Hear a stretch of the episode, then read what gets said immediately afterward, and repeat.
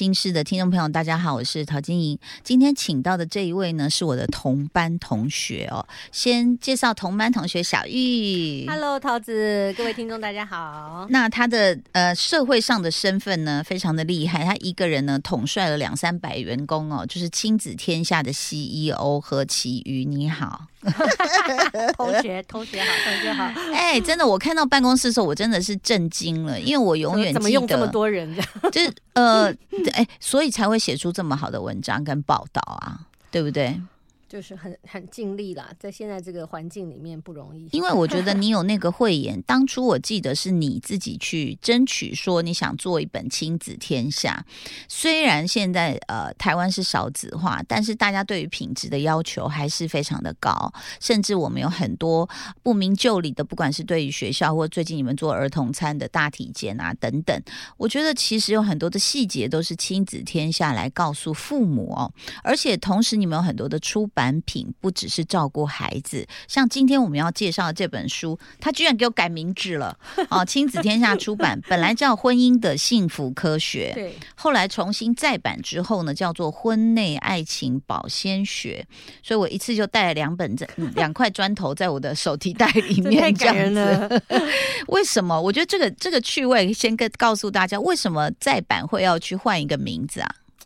其实哈，这件事情我作为一个那个 这些公司主管的两难，就是说、我个人比较喜欢以前那个名字，嗯。它其实从英文翻译过来的，就是、呃婚姻的幸福科学，这也是他这这本。整本书的本意，他其实就在透过呃很多的科学研究来谈说，呃，我们过去认为非常主观的关于爱情、关于激情、关于婚姻之间的关系的维系，其实科学家在这四十年、五十年之内都有非常多、非常多的发现。那他希望用一个比较客观的角度来呈现这些科学家的新发现，来帮助大家说，哎，我们拥有一个好的关系，其实是可以努力的，嗯，而不是一个就是说好像呃两人不合啊，chemistry 不合啊，就是一言以蔽之这样子。嗯，所以我其实比较喜欢原来那本书的。因为的名字，因为它原来的英文名是《How the Surprising Science of Happy Couples Can Help Your Marriage Succeed》，对不对？对就是呃，就是这些呃，如果直译的话，就是对，这些令人惊讶的呃科学发现科学发现就是从快乐夫妻里面的科学发现，对，可以帮助你的婚婚姻姻成成功这样子。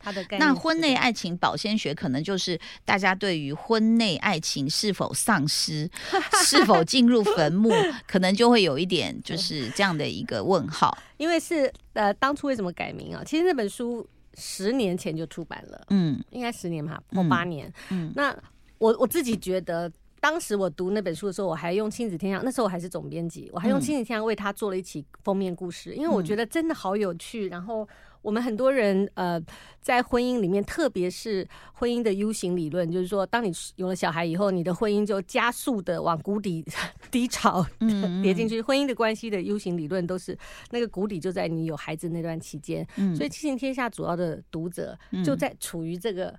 这个 struggle 里面，然后我那时候看到这本书的时候，我就觉得，哎，一方面它读起来非常有趣，嗯。另外一方面它其实帮助了我自己了解了一些事情，嗯。所以我就用呃封面故事来做了一集关于婚姻的这、嗯。这个，用这本书作为基底。嗯。但是现在呃时间已经过了八年，当时这本书其实后来已经就几乎快要绝版，但是我们有很多的所谓的忠实读者或使用者，包括我自己都很喜欢这本书，很希望它能够再版出来。嗯那我们现在的年轻编辑们，他们会觉得，其实现在年轻人在谈所谓的幸福婚姻这个事情，他们更 specific 的谈的比较呃熟悉的用语，就是说啊，现在大家都讨论婚内失恋呐、嗯。啊，婚内失恋是一个很大的痛点。嗯那所以他们希望说，如果重新再版，可以用一个比较年轻的语言，年轻人觉得比较有连结的的需要，哈、嗯来来包装这个书，所以他们就改成说，哎，婚内爱情的保鲜学。是那我自己老人家，我觉得一直觉得，因为年轻人会觉得说，哎呀，谁谁想要看科学啊？嗯哦，关关心婚姻、关心爱情、关心关系的这群呃读者，谁想要来看科学家写些什么？哦，可是现在我们都是科学啊，你包括山西产品也是啊，什么 WiFi 啊，对不对？有没有 WiFi？其实这就是就是跟科学还是有关系哦。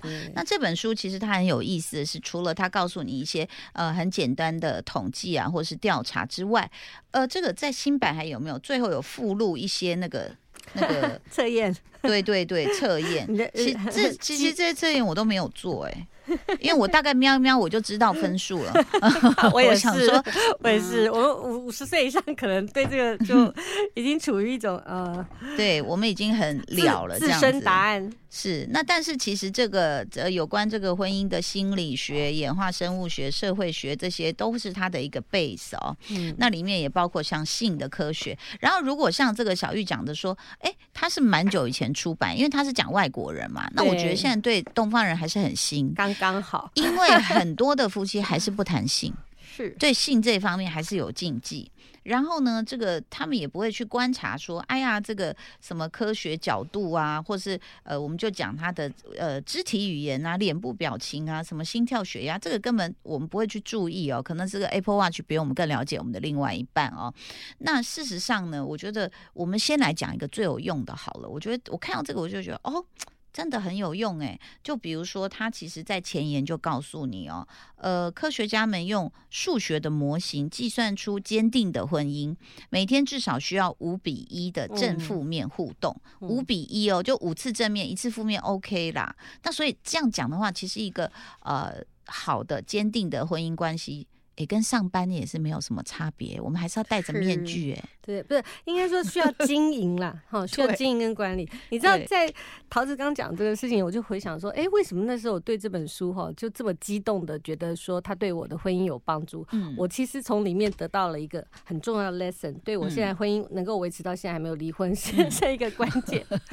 就说其实所有的有孩子的父母，嗯，跟夫妻，嗯，在性的关系上，嗯，都会遇到一个很大的。困难，那个困难是什么呢？就是当你有孩子之后，大部分女性都觉得很疲累，嗯，但是体力。对对男性来说，这是他的必要需求，嗯，所以很多的冲突就嫁接在这里，很多的误会也嫁接在这里，嗯。他在书里面提了两个东西，我觉得对我很有帮助，嗯。第一个是，我就把它拿给我老公看，我说，哎，因为它里面讲说，哎，其实，呃，在生理的设计上，把女性有一种，当她当他照顾这个。小孩的时候，他会产生一种腺体，嗯，让女性有一种满足感。这种满足感会降低她的性欲。对，必须。对，这是生物方面的设计。要不然呢，呃，你你你就会到处跟人家生孩子。就所以所所以呢，并不是女生被下了药，或者女生拿疲惫当借口，而是这是一个生理性的状态。它就已经被设定了。我突然对你没有那么热情了。对，然后这个让男性了解，可以解释一些误会。嗯，那另外一个对我自己来说是个激励。是这样，就是说，有的时候我们真的觉得很疲累，嗯，我们对性的需求跟男性频次或者是那个不太一样。可是这里面就在讲说，哎，如果你要维系一个好关系，你要把性这件事情对女生来讲，你要把它当成做运动。你不喜欢做运动，对吧？可是你会不会做运动？会，为了为了什么？为了你知道它是为了你健康好，嗯，或者说你就是你说定期的运动对你的整个人身心灵，你知道它是有好处的，嗯，你就把性这件事情当成是一种。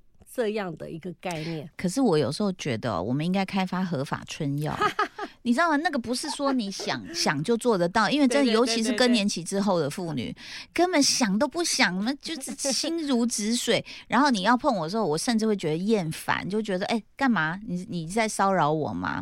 所以如果说你看，像男生都有那个什么伟哥啊，什么犀利士，那我觉得女生是不是应该要有一些什么？你知道吗？就是红杏。出奖药啊，我是什么春心荡漾药？也许商队会发明哦。我我因为 这个东西，我觉得它已经不是我们的意念可以去改变，它就是荷尔蒙。所以其实如果男人了解之后，也不是说啊我们就此暂停，而是说那个医学界赶快发明一下哈。那但是刚我讲到这个五比一的正负面互动，我就觉得说没有人会在算这种东西。然后今天我就是气你，为什么这样？最常见的就是新手父母呢，就是呃，我都听到好多人就直接跟我就约出来，刚做完月子就跟我约见面了，说姐姐我想离婚了。我说怎么啦？他说天哪，整个月子我累的跟那个乳牛一样，然后呢四个小时喂一次。他说他就在那边喂奶、洗奶瓶、喂奶、蒸奶瓶，哈怎么样？她的老公就在旁边打电动。我说没有帮忙洗奶瓶、蒸奶瓶，他说没有，他说他不会。我说没有试着想帮忙吗？他说打电动的人你是叫不醒他的魂的，所以光是这一样小事情。就会让女生觉得心碎，说我已经老娘已经累成这样子了，你都不用来帮忙吗？所以人家说生活里面相处的小小事情就是这样子。那你说五比一，我知道现在很多男人其实很主动的，已经要帮忙了这样子。但是那天我们就几个同学坐下来聊天嘛，然后我们的男同学就说：“嗯，现在会帮的男生还是很少哎。”嗯，所以怎么办？我跟你讲，我我觉得这本书非常好，可是第一个问题就来，男生不阅读。啊，第二个女生读了要跟男生讲，男生是 他当然既得利益者，能打电动者打电动，能划手机者很。横滑之，他怎么可能下来帮你？这个要怎么改变？你觉得？那时候，我我们当时在做这本书的封面故事的时候，有一个重要的 summary，就是说，他的研究显示，其实做家事对女生来说就是最好的春药。当他看到一个男生在做家事的时候，会激发他的整整个荷尔蒙，对这个男生有一种向往或者一种欲望。如果他全裸洗碗也不错，那你可以叫李仁，我们从后面环抱他试试看。有有，他常常。常要洗碗 这样子，那我我觉得其实现呃男生有一个状态，我想之前呃桃子应该也读过很多关于男性女性的差别。的差别，嗯，其实他们的听力很差。就是他们知道这件事情，以及那天黄医师也是这样讲，黄崇尼医师也这样讲，我就说你确定是听力还是智力？他说你这样会不会太过分？都 有也都有。我说我是在讲我儿子，没有泛指大家啦。所以所以呃，我觉得女孩呃女生。在婚姻关系里面，要表达清楚，表达你自己的需求，这蛮重要。就是说，我们常常女生会觉得说：“你难道不知道吗？嗯，你难道不知道要帮我嗯洗奶瓶吗？你难道不知道我很累吗？你难道不知道你没有感觉到吗？嗯，那然后自己很郁闷。其实也许真的不知道，他真的不知道，真的不知道。他就或者他不会啊，他假装没听到，或者说，哎，他听到，他不知道他要做什么。嗯，所以。对男性的沟通，你要非常的清楚，就是说，然后你也就说过来，打开盖子，放水，蒸奶瓶，这样吗？也不要有情绪，不要命令式的。对，但你就是让他，你你，如果你知道他不知道，你心里会好过一点。嗯，我觉得这个是，也许我们在婚姻里面比较久的老老老太太们，嗯，一些经 验谈。但是你知道吗？他就很像我们一票朋友去露营啊。你就会看到有些人搭帐篷，有些人开始去拿水，有些人就开始拿出锅具啊，切肉啊，干嘛？有些人就是坐在那里看着河流，他就是永远不会站起来，然后等你煮好以后，他就站起来了。就是有人就是永远会这个样子，你知道吗？然后那我觉得很多的男生不知道为什么，其实我有一次看到有一幕非常生气，是我一个闺蜜结婚。然后呢，我闺蜜也是有，就是是专业人士，我觉得她也是长得白白净净、很漂亮。这样，就她嫁的那个老公，我第一眼我就不爽了，你知道，因因为那时候都没有办法呃出去见面啦，哈，因为疫情这样。